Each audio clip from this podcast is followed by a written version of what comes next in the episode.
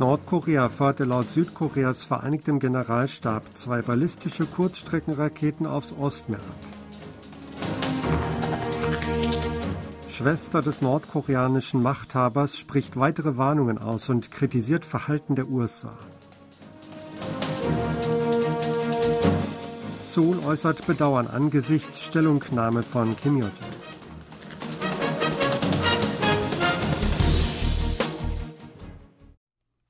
Nordkorea hat laut dem südkoreanischen Militär am Montag zwei ballistische Kurzstreckenraketen in Richtung Ostmeer abgefeuert.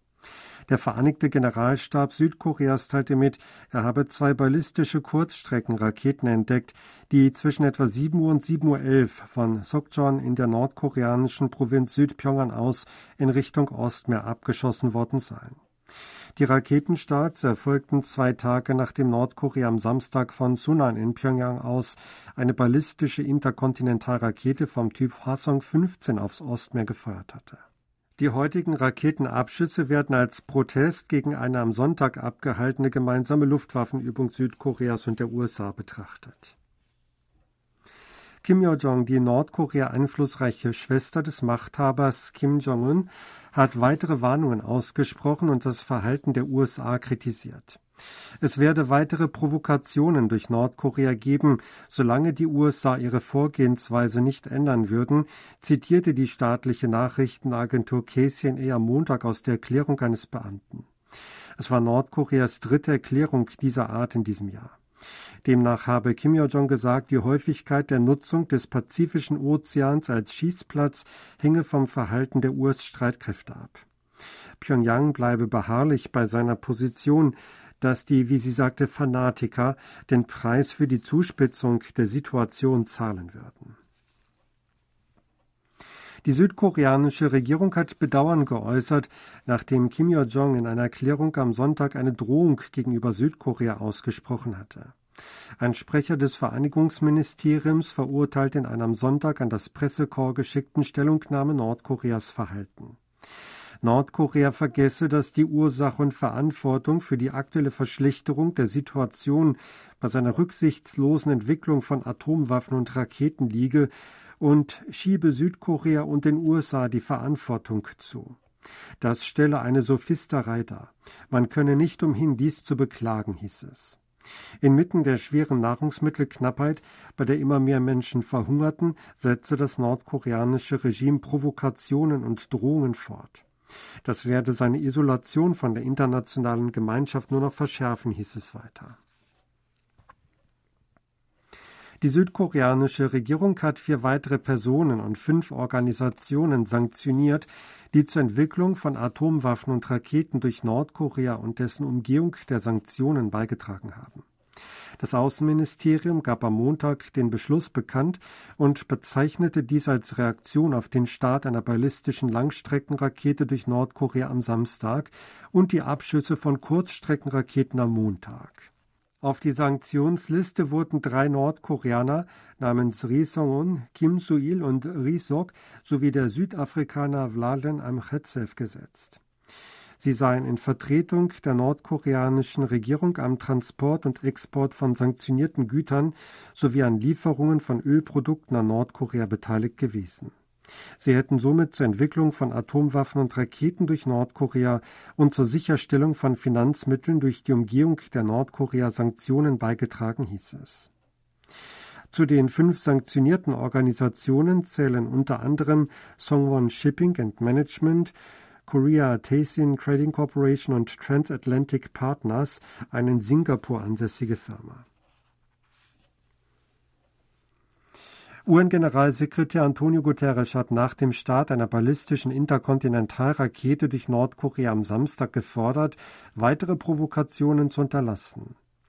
Der Generalsekretär verurteile nachdrücklich den Start einer weiteren ICBM durch Nordkorea, teilte sein Sprecher Stefan Dujaric in einer Stellungnahme am Sonntag mit.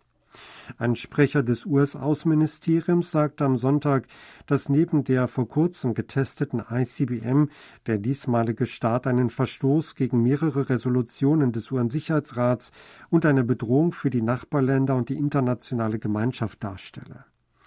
Die Europäische Union kritisierte, dass der Abschuss einer Langstreckenrakete durch Nordkorea am Samstag eine gefährliche und rücksichtslose Aktion gewesen sei, die den internationalen und regionalen Frieden sowie die Sicherheit gefährde.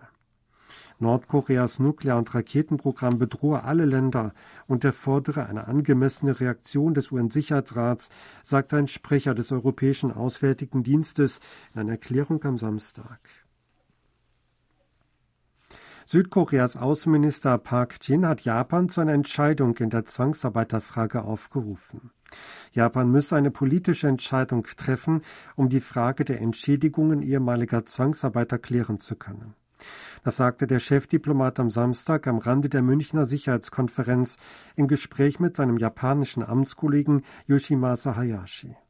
Nach dem etwa 35-minütigen Gespräch informierte Park die Medien darüber, dass über die wichtigsten Streitpunkte ausführlich gesprochen worden sei.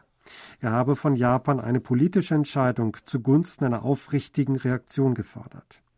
Das südkoreanische Außenministerium teilte in einer Erklärung zu dem Treffen mit, dass es einen offenen und ehrlichen Meinungsaustausch über die bilateralen Beziehungen im Allgemeinen gegeben habe. Dies umfasse auch das Thema der Zwangsarbeit und habe im Einklang mit der Einigung beim Spitzentreffen im vergangenen November gestanden, wonach beide Seiten ausstehende Angelegenheiten klären wollten. Die Europäische Union hat eine letzte Untersuchung der geplanten Übernahme von Asiana Airlines durch Korean Air eingeleitet. Die Europäische Kommission gab am 17. Februar auf ihrer Website bekannt, dass sie eine eingehende Untersuchung des Zusammenschlusses von Korean Air mit Asiana Airlines einleite.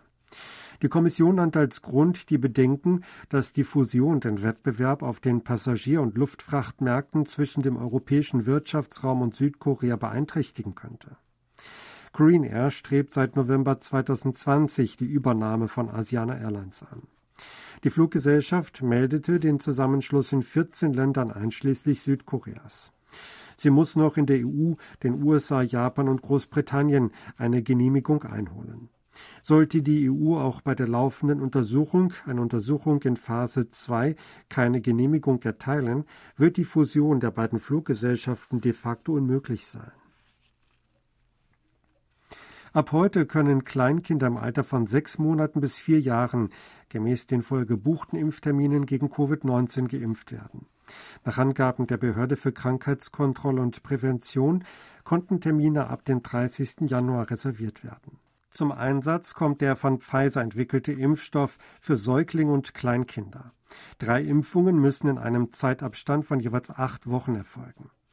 Die Behörde teilte mit, dass die Säuglinge und Kleinkinder angesichts der höheren Sterblichkeits- und Hospitalisierungsrate als bei Kindern und Jugendlichen eine Schutzimpfung benötigten. Die Sicherheit und Wirksamkeit des Impfstoffes von Pfizer für Säuglinge und Kleinkinder seien durch das Zulassungsverfahren des Ministeriums für Lebensmittel- und Arzneimittelsicherheit geprüft und bestätigt worden.